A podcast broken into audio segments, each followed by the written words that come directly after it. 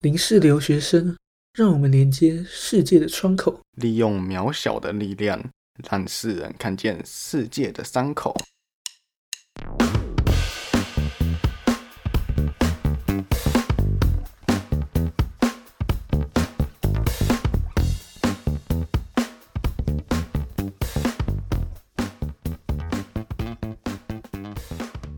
欢迎来到零式留学生。这是由两位留学生以不同的视角来观看世界的改变。我是一位在美国留学的主持人 Todd Lin，我是一位在加拿大留学的主持人 J Lin。这次的主题就是 Trump。二零一六美国总统选举是第五十八届四年一次总统选举，唐纳川普最终拿下了胜利，而竞争对手为民主党的希拉蕊，而这次的结果以多数媒体所预测的较为不同，川普所最多最终拿下的人民选票不等于最终结果，也意味着川普没有拿下比希拉里还要多的选票。可是你不觉得很奇怪吗？明明一开始所有的媒体都认为川普会输，可是最后川普却赢了，这民调会不会有点问题啊？可是我觉得这个要归功于川普他在。个人荧幕前的这个选举，我觉得川普他在所有媒体上面跟跟他之前在做的事情有关，可是他的整个的在媒媒体上面的形象，我觉得是比希拉瑞还要来得好的。那你觉得他是做了怎样的形象，才让他有办法赢得这次的选举呢？那我觉得要回归到他的嗯。生产背景，他是宾州法尼亚大学经济学士学位毕业的。在毕业之后呢，转到他的父亲底下房地产业务的集团总裁，叫为川普集团。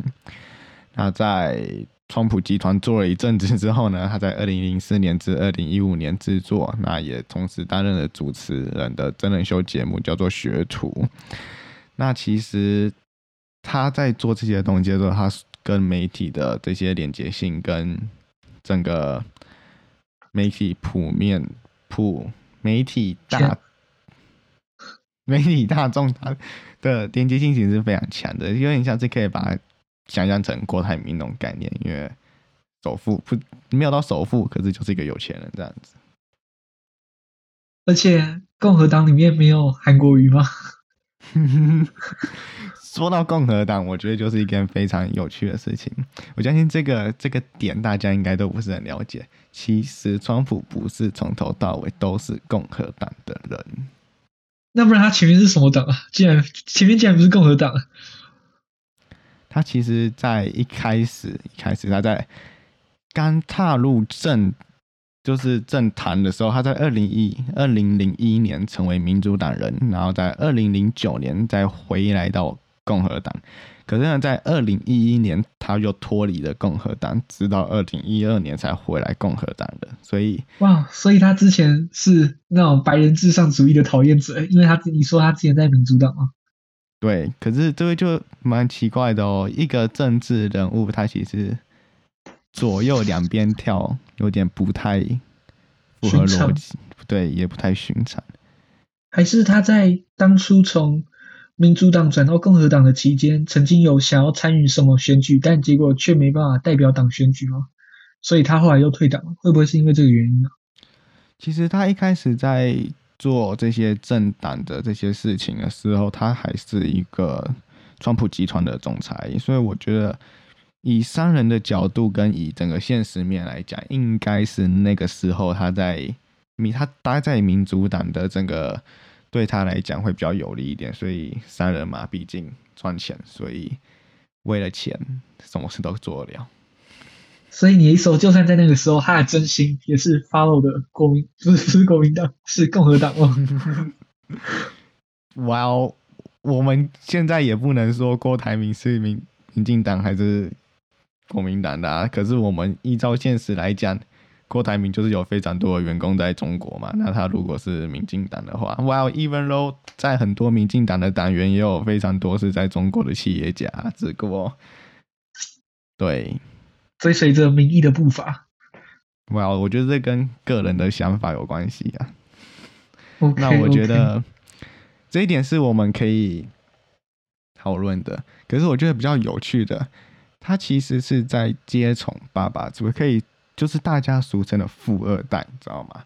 他其实爸爸一开始成立的是房地产的实验，那之后川普的加入，为公司增添了许多的项目铺，包括是我们台湾常说的独根案，那还有一些把旧房子的土地买回之后再重新盖，同时也伸他的触角到我们所谓的嗯。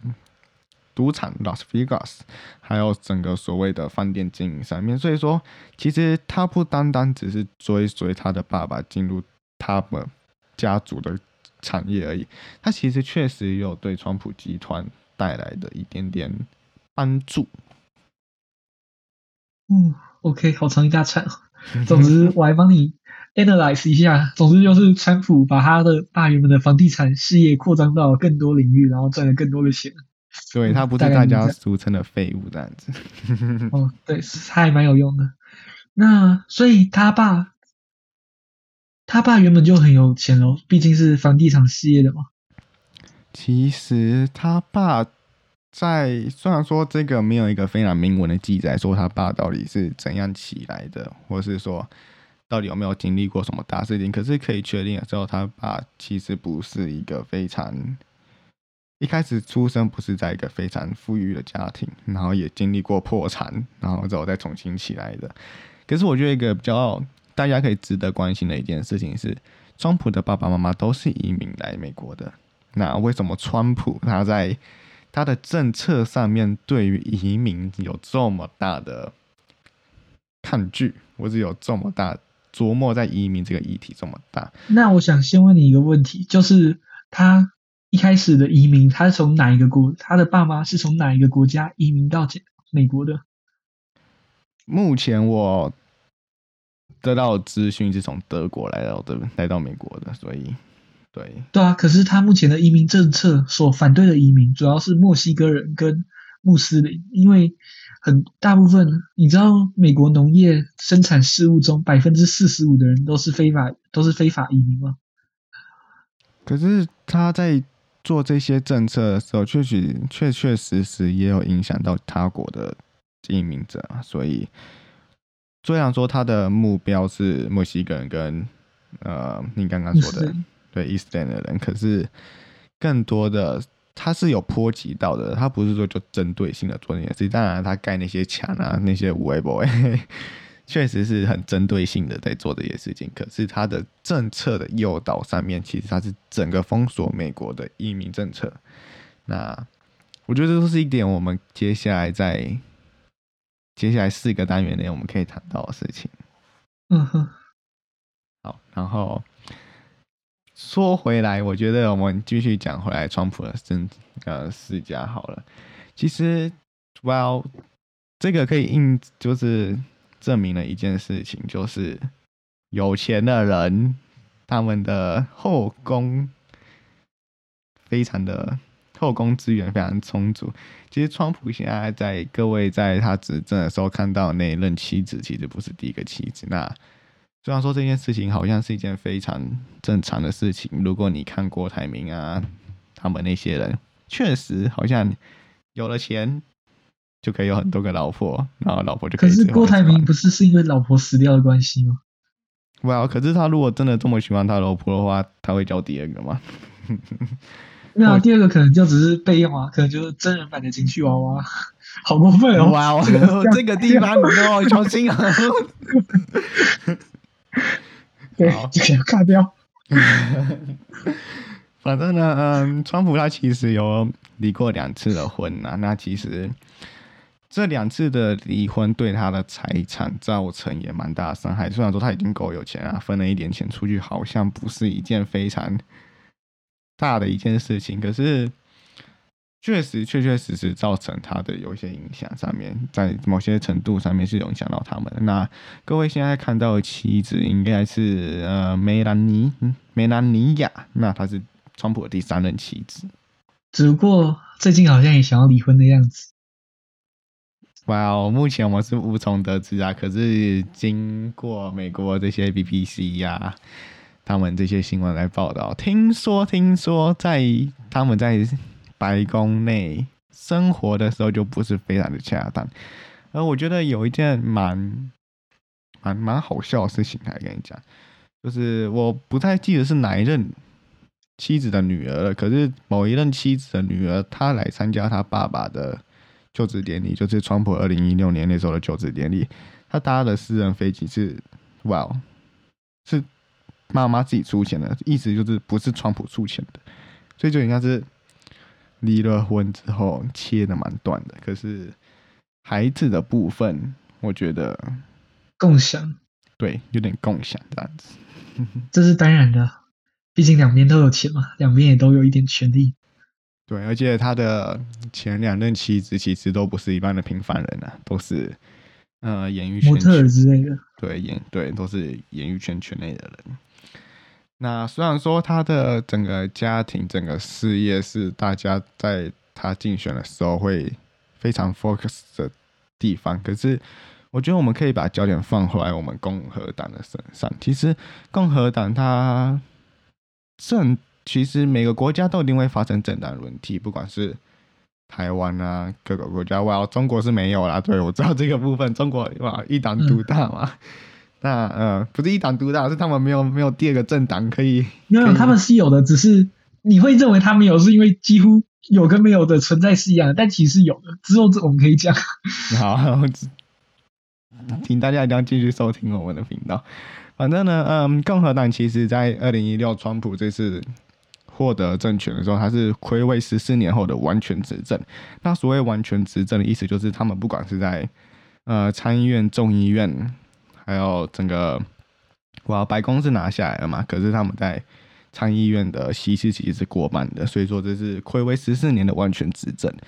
那呃，当然了，现在在台湾有很多人在讨论说，是不是完全执政是一件好的事情还是不好的事情？那尤其现在民进党在台湾是完全执政的状态下，的确蛮多人有造出有嗯。有有一些意见，有一些反抗，可是完全执政它意味着是什么，或者说它能够带给新上任的总统的方便什么？我觉得都是都是非常两面的啊，绝对不是就是一面就那样子而已。嗯哼，那你认为川普为什么能在这次的选举中胜选？是因为发生了什么重大的事情吗？哇，我觉得这个。跟我们开始刚开始在讲那个这个观点蛮像的，就是他其实，在媒体前面的个人声量是蛮大的。我觉得某种程度上跟我们前高雄市市长韩国瑜是蛮像的。可是他跟韩国瑜的界不同之处，对，比较不相同。反正呢，这个是啊，他们共和党暌违十四年的完全执政那。其实，川普这不是第一次他投入政治这个领域。他在呃二零一六之前就非常在政治圈就非常活跃。那他在二零一六这次党内初选击败了两位的两位呃，如果各位熟知美国的政治的话，其实基本上他们都是以政党提名之后才做登记参选的嘛。那他们在政党党内就会有所谓的党内初选。那他们在党内初选的时候击败了两位，一位是参议员，那另外一位是二赫二州的州长。那呃，二赫二州这个州的这个名字听起来不是非常的的有名，我才这样讲。嗯哼，啊，你是念错啊？什么感觉？怪怪的。如果我念错的话，请帮我检举我，我下面留言。可是。应该没有的话就算了。对，没有啊，对不起，我先道歉。好，反正，嗯，他们击败的这两位，其实我这边想要讲的是，如果今天我们今天共和党派二和二州的州长出来，你觉得会？你觉得会结果会一样吗？就是共和党觉得会可能会拿下胜利吗？所以川普才赢得初选了。不啊，我的意思是说，如果今天川普没有上的话，是俄亥俄州这个州长上的话，你觉得他们共和党可以拿下政权吗？可是我觉得要反向思考，如果川连川普都跟他比都输的话，那会不会是代表他的个人魅力甚至大于川普呢？啊，我觉得对，没有错。其实这也印证了一件事情啊，其实所有事情一定都有两个方向嘛。那我们不能永远只站在一个角度去思考，不管是在对我这里补充说明一个东西，就是这次的初选，你讲的是最后的初选，就最后的选举。一开始的大众初选是全共和党有史以来最多人想要参选的，总共有十七个人。虽然有三个人在最初最初的初选就已经退退退退出了，其实这个跟台湾的法律不是台湾法律，台湾政党有点不太相同，对不对？其实不管是民进党还是国民党，他们在做党内初选的时候，没有到这么的激烈吧？你觉对啊，因为本来就是大家就该怎么讲呢？首先，自己身为已经是总统，想选下任总统的人，基本上不会换，那个政党就不会换人。然后接下来在野党，他们通常声量最高的，也就是可能在最近比较红的政治人物而已。所以，可是国民党一开始也还蛮多啦，像是王金平、郭台铭、朱立伦，有点边缘，但应该有。哇，朱立伦选了两次哈，两次还三次呢。然后还有韩国瑜嘛，然后跟一些跟一些我都有点忘记名字的，就他们边缘到我忘记名字。那 我小心讲话，边缘到忘记名字。对对对，就听海哭的声音，还记得他吗？哇，不关我的事情，我现在讲共和党。OK，好，那讲回共和党，其实川普川普赢了初选嘛，所以理所当然他就代表共和党来参选。那，嗯，川普的，我觉得哥哥应该大家都知道这件事，他们在选举的时候喊的口条是“让美国再次伟大”。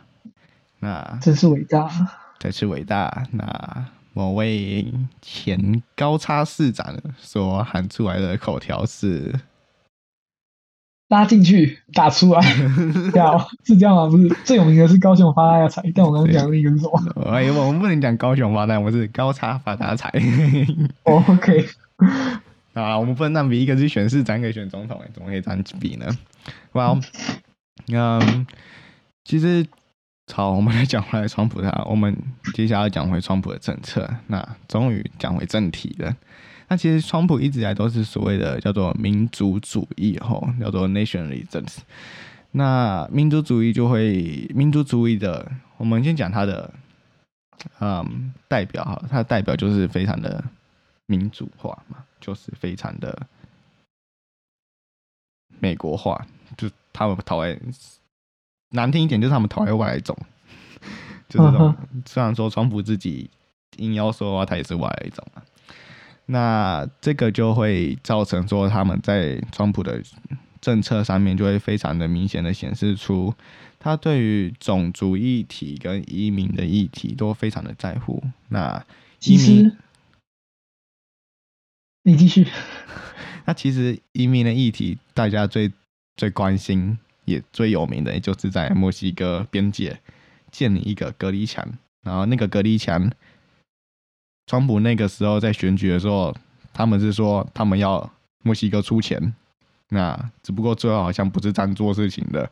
可是我觉得这个都种种种种这些事情都证明了，川普在移民跟种族这两个相这两个大议题上面有非常大的意见啊。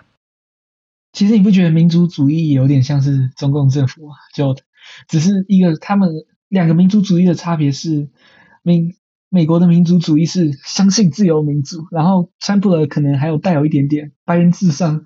就因为川普有些媒体报道说，川普这次之所以会赢，是主要因为他尊他比较 respect 当地的劳工，美国劳工，因为其实有些当地的白人会认为他们没有工作，或者是工作薪水很低，就是因为外来的移民来跟他们抢工作，所以川普这样阻止移民的进入，可能反而会增加那那一部那一 part 的人的支持。然后中国的一中国的主义就可能是相信政府、相信党，中国一点都不能少。是在对，这很敏感哦。啊，我们，其实这个在接下来的单元，其实我们在民调那个单元有讲到，其实在美国，呃，投给川普的整个，如果我们拿一个金字塔来看的话，其实是比较低下下层的。我们刚刚 J 所讲的，其实呃，外来种就是所谓的移民会抢，会侵蚀到他们这些比较底层劳工的工作。那好，请大家继续，一定要继续听下去。我们接下来几个单元所做的，那其实种族跟移民这两个议题是川普蛮琢磨的地方以外。其实，川普对于军事这个地方，他也有蛮多的一些想法哦。他主断切断，主主张切断俄罗斯国家的石油，跟他们一些机场，跟他们的重大建设。那虽然说美国已经不是川普不是第一个带领美国跟伊斯兰国参宣战的一个国家，可是。种种迹象，其实对于军事这个地方，川普还蛮有想法。是一个蛮有趣的点是，川普其实没有当过兵哎。啊，真的哦？那他当年没有服兵役，那是去干嘛？哇，虽然说美国好像在他们那个年代，我不是非常了解，可是至少美国基本上一直以来都没有所谓的强制征兵制，对，他们都是都都是征兵制。那军事这一块，我觉得虽然说是每每位美国总统他们都会需要有想法跟个人立场在的地方，可是川普在这些不管是希拉蕊还是这次的登拜拜不是拜登 还是呃之前的奥巴马，其实他对于军事这块上面，川普其实蛮占有一呃。他其实蛮有蛮蛮有个人的想法，那其实他在政策上面他琢磨在这个地方也蛮多的。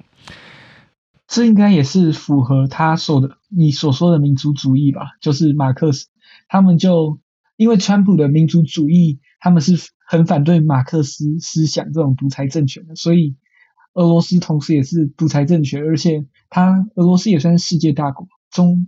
之后终会跟跟美国有所竞争，所以这样也可以防止间谍工作之等之类的事情。对，可是这边有个值得大家注意是，川普如此讨厌这些所谓共共产嘛，还是要怎么说比较好来？觉马克思主义，马克思主义的。可是，在等一下我们会讲到的，其实俄罗斯在这次二零一六年选举，它是有。某种程度上面的在暗中帮助他们哦，那我觉得这是一个蛮蛮蛮蛮蛮惊讶的一个点。那我们可以等下再来谈。那我现在先来谈的是，其实川普那个时候在选举，他提出了一个蛮也不是提出啊，他自己挂在嘴边上面讲，就是他认为华盛顿是破碎的。那华盛顿这个地方就是他们所谓的政治聚集地，那因为白宫的地方就在那里。那他认为呢，只能由局外人来解决。那所谓的局外人，就是不是参与在政治内的，就是一直川普嘛。因为川普其实他不是一个政治世家，也不是一个政治人物，他是一个商业界人物。那跳进来政治圈这边参选，所以说他认为现在的华盛顿是破碎的，只能由所谓的局外人来介入的。所以他那时候提出了几个蛮嗯重要的议题哈。第一个包含是他想要。删减掉所谓的奥巴马保险，那奥巴马保险就是所谓的给那些比较低层的人民啊，给他们一些嗯所谓的医疗保险。那其实各位如果应该都会听说过，美国的医疗是非常恐怖。那恐怖不是恐怖他们的技术，恐怖是恐怖在他们的价钱上面。所以说，奥巴马保险这个地方是川普，川普认为说。他是没有什么用的啦。虽然说他们，他后来疑似提出了自己的方案，那只是不过这个部分，我们不要破梗，有没有成功之后再来讲。可是他在提出了这个提出证件的时候，他确实有包含这一点，就是要删掉他前任总统，就是奥巴马所提出的奥巴马保险。那其实他对于所谓的劳工哈，他对社会福利、社会保障福利上面，他也。有钻研部分在，所以说这就是回到刚刚 J 所讲的，就是川普支持者普遍在金字塔呃下层上面，所以说他们非常专注于社会的呃福利。那这些或多或少也有买到一些金字塔下层的一些选民。嗯，我认为他的选民主要不应该，你的金字塔是以什么定义？学历吗？还是金钱？我觉得应该是会以呃，就是平均来讲，不管是今天说，我们不会把郭台铭列在金字塔下层嘛，even though 他没有赚非常多，他没有读非常多的书，可是应该说是整体的平均上面，他就是在比较高层嘛。应该说他是最高层的，只不过我这边所讲的金字塔底端就是农民啊、劳工啊，然后或许书没有读到这么高，然后收入也没有这么高的一些族群。这是所谓的刻板印象。这什么刻板印象这部分怎么讲呢？没有，我觉得今天应该我我认为啊，今天已经不是以。以金钱来分析选举，我觉得左右美国选举主要是以教育。就今天，我认为投给川普的不一定要钱少，但通常普遍的教育、普遍的接受教育都是比较低的，可能高中以下。像是根据 Brookings，Brookings 是一个还算是有公信力的组织，他们出口的民调就分析，像是在这次的摇摆州乔治亚州，本来高教育程度的白人男性。支持共和党和支持民主党的比例差距在五十五趴，就是有多出五十五趴的人是比较支持共和党的，但在今年的差距仅剩下十六趴。同样的，受到高等教育的白人女性，从二零一六年对两大党对两大党支持的程度相比，变成二零二零年同样的二零二零年受到高等教育的白人女性，相比二零一六年来说。支持共和党的人又少了十七趴，就又会变得支持过 支持民主党。嗯，所以其实对，没有错。其实或许在金字塔，这个金字塔每个人都有自己的想法嘛，然后以怎样的方式来规定这个金字塔？有些人可能是以金钱，有些人是以收入，有些人可能是以家产，或者有些人是以教育来讲。那在这一次刚刚 J 所讲的民调，是以教育来作为一个判定的基础。那其实。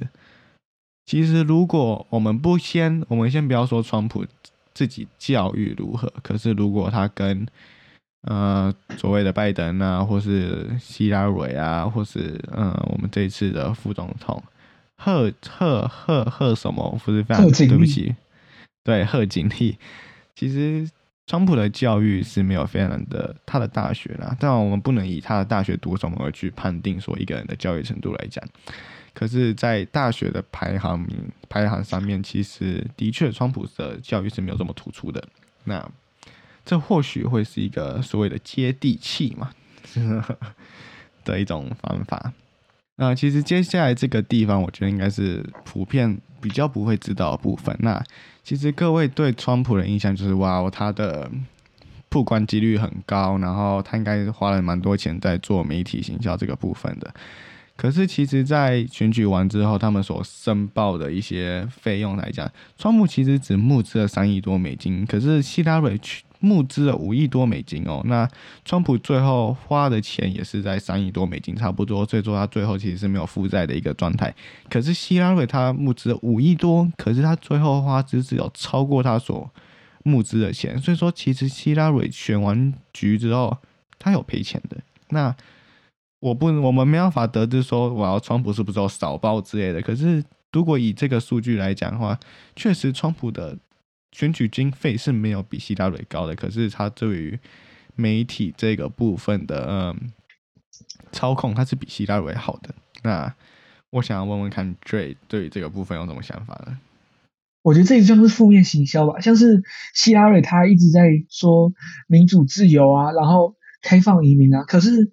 旗下大部分很多的选民，白人的有点类似白人选民啊，可能受教育没那么高，他们真正在乎的是工作机会，而且因为他们就是看了越来越多移民来跟他们抢工作机会，他们的收入人越多嘛，可能竞争力越高，可能他们的收入越低，或者是甚至得不到工作，所以在这种时候，民主党一直宣传说自己多民主，一直宣传说自己很开放移民，会不会就？导致了会不会就导致了那些选民觉得，与其那么多民主，还不如稍微有一些管控，这样自己可能可以得到更多的机会。得到更多的工作机会，或是薪资可以提升。对，可是嗯，这部分我们可以得到一个结论，就是川普他除了在商业上面有蛮大的发展，他其实对于媒体那这个部分，他也有一些他自己的方法来对付啊。那既然讲到希拉蕊，那我们来讲是他这次的竞争对手吧。那民主党这次所派出的嗯总统参选人就是希拉蕊，那她是美国第一位女总统参选人。那她比较不一样的是，她是律师哦，然后她在她在呃竞选这个所谓的总统候选人的担任总统候选人之前，她是美国国务卿。那她同时也是我们美国的前总统比尔克林顿总统夫人，所以说他是总统夫人哦。他在一九九三年到二零零一年，他是总统。夫人，然后之后接下来是他在奥巴马时期担任美国国务卿，所以说他其实跟川普来做比较的话，他是有非常大的呃资历上来讲，他是有非常他对于政治来讲，他是有非常大的领先，那有非常大的优势，所以说其实就是因为这一点，所以美国的新闻啊、民调啊，其实一直都是以。呃，民主党的希拉蕊会获胜的。那虽然说最终的结果好像并不是那样子，可是我觉得可以回到嗯，希拉蕊本身政见来做一个讨论。那其实希拉蕊她一直以来都是以所谓的嗯中产阶级，那也是刚刚所谓的金字塔中间以上的选民作为锁定，作为他们的 TA。那也由于，因为她是第一位女总统候选人，所以说她对于妇女的权利这个议题上面，其实她蛮有，她也有相当的研究。那对于政策上面，她也提出了蛮多。那呃，这边有个想要可以一起来讨论，就是是不是女总统啊？像我们这次，现在不是像我们这次，像我们现任的台湾总统也是女性，是不是女性在？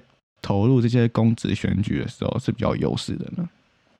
嗯，因为在比较以前的年代，比如说十九世纪啊、二十世纪啊，大部分都还是有点男性的刻板印象吧，就是女人应该就在家从政，甚至连现在的白人主义、白人至上主义也有大部分的想法，就是女人应该给我在家工作。但由于时代的变迁，女权渐渐的发展。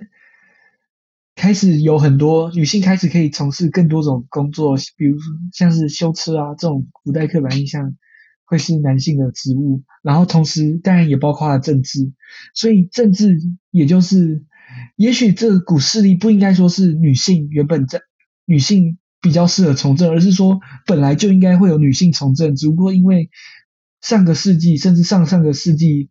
的性别教育、性平教育还不平等，所以才没有这件事发生。所以我认，我个人认为是是本来就应该要有女性的政治人物，只是因为由于古人的刻板印象，所以才导致了新性的女性看起来比较特别、比较适合，并不是。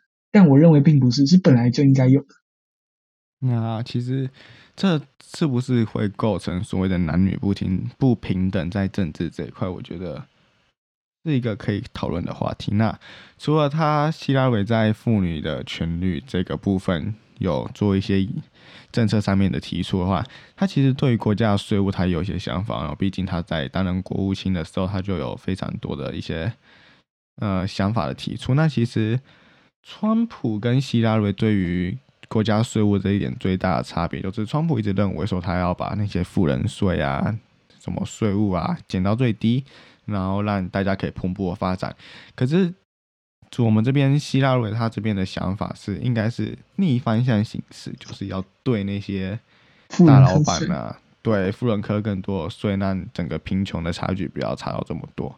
那我呃，我想问问看，你觉得台湾现在是走哪个方向呢？我觉得台湾其实，在近几年来，对于贫富差距是很有努力想要改善的，像是以前你的收入要在一千万以上。你才必须要到缴四十五 percent 的税率，但是现在你的净资你的净资额只要到四百五十万以上，你就要缴四十趴了，这真的是超多的，四十趴的税率，对，四十趴，这是台湾最高的税率，所以我认为台湾在税率上面还是比较还是比较友善的，还是比较真心想改善贫富差距的。那其实我们从购买进口车啊、宾士车啊，会价差差那么多，我觉得都是有这个部分想要缩短所谓的，我要车子当然是想要保护那些国产车嘛。那其实这个地方就可以从这个地方就可以看出政府对于想要拉近贫富差距的一个决心。但其实我觉得保护国产车没什么意义，你知道吗？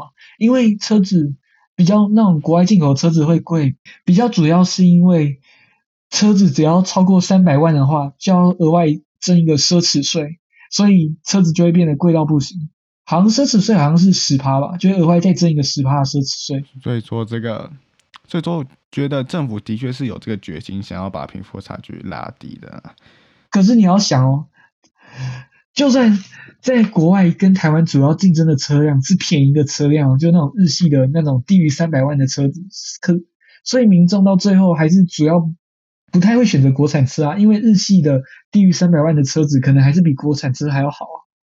对，好，这个部分跟我们今天有点离题了，我们可以之后再来谈。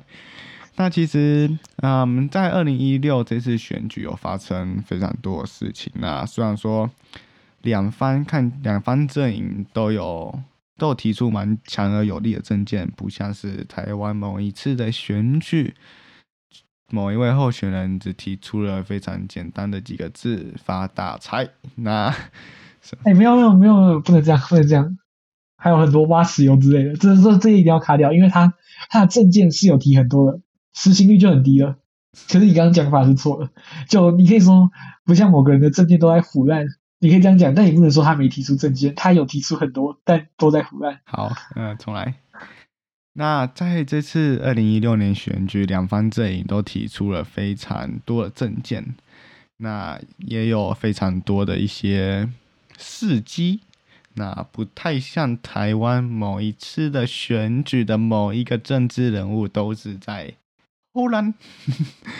那其实，在二零一六年这次选美国这次选举哦，有另外一个值得非常关注的议题，就是所谓的俄罗斯干扰这个部分。嗯，这个部分我可以简单的跟各位说明一下。